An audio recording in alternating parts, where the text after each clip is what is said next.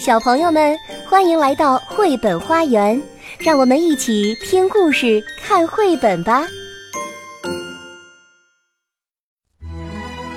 小朋友好，我是月亮阿姨。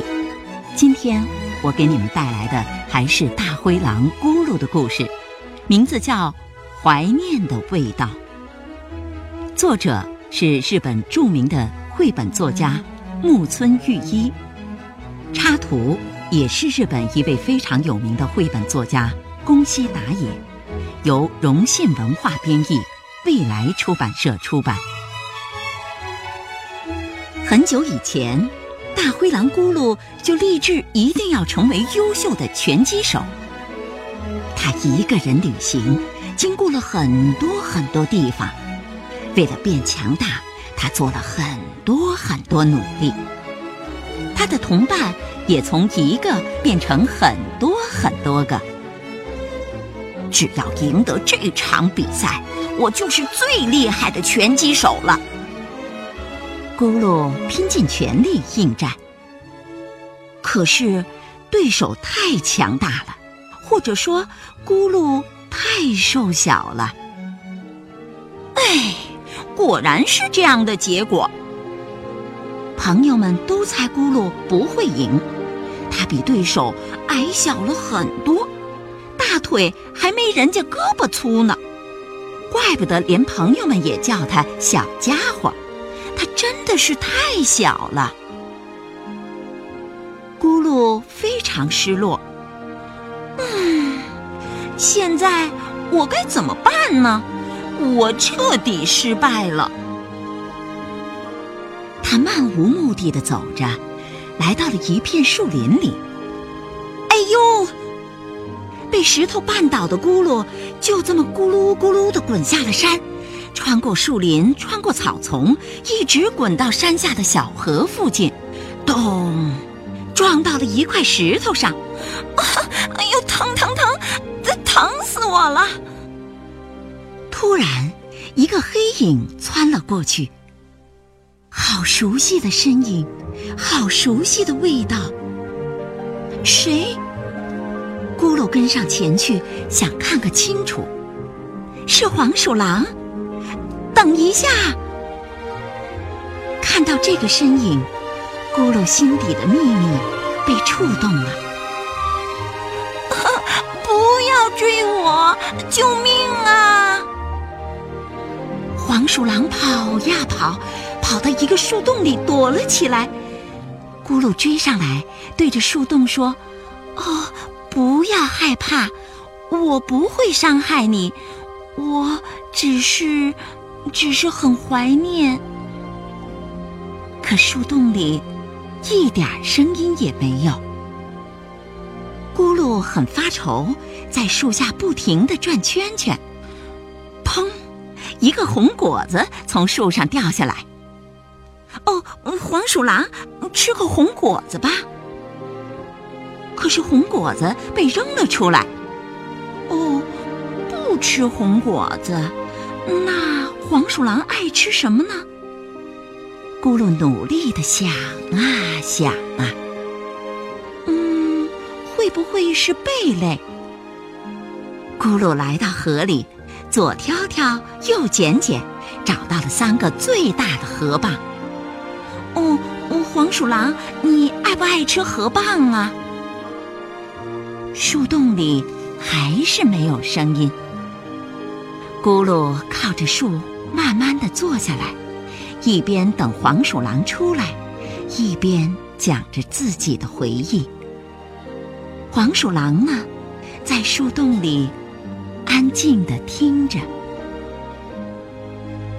告诉你一个秘密：我的妈妈和你的妈妈是一样的，是一只温柔又坚强的黄鼠狼。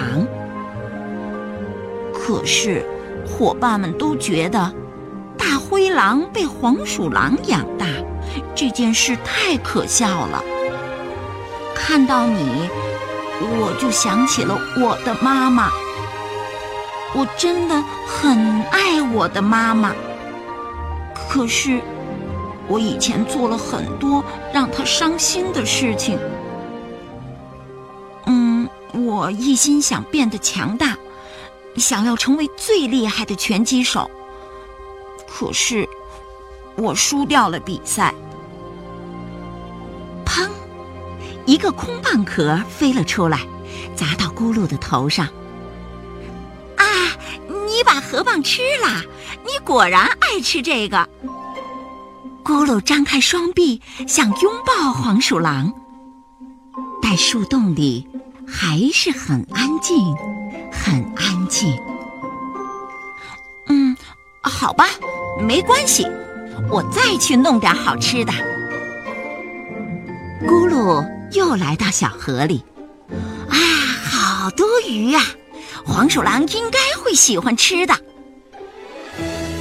是鱼很滑。很滑，抓了好久，连一条都没抓住。下雨了，鱼儿们更加活跃。咕噜站在水里，不停地抓着鱼，丝毫没有放弃。其实，黄鼠狼一直在悄悄地关注着咕噜，看着他忙前忙后。他说的都是真的吗？黄鼠狼在心里琢磨着：这回他怎么去了那么久呢？黄鼠狼觉得真的是好久好久，他忍不住探头往外看，只见咕噜拿着一条鱼倒在地上，浑身都湿透了。他出什么事了？黄鼠狼非常非常担心咕噜。咕噜慢慢睁开眼睛，他觉得身上很暖和。是谁帮他盖了一层厚厚的干树叶？哦，黄鼠狼，是你救了我。咕噜想站起来拥抱他。哦，别起来，快睡吧。为了帮我找食物，害你都累倒了，你需要好好休息。咕噜低头看着黄鼠狼说：“我没事，就是想起了妈妈。”黄鼠狼用叶子盛来水，温柔地喂咕噜喝，一直陪在咕噜身边。谢谢。咕噜流着泪说。一群大灰狼经过这里，快看呐！咕噜又跟黄鼠狼在一起了。他们嘲笑着咕噜，但是咕噜没有搭理他们。他现在只在乎黄鼠狼。你要为了理想努力呀！黄鼠狼鼓励着咕噜。望着天上的星星，咕噜忽然觉得自己得到了很多。嗯，我会好好努力的。他坚定地向天空呐喊。好了，小朋友，大灰狼咕噜的故事就到这儿了。你喜欢吗？我是月亮阿姨，再见。本节目由爱乐公益出品。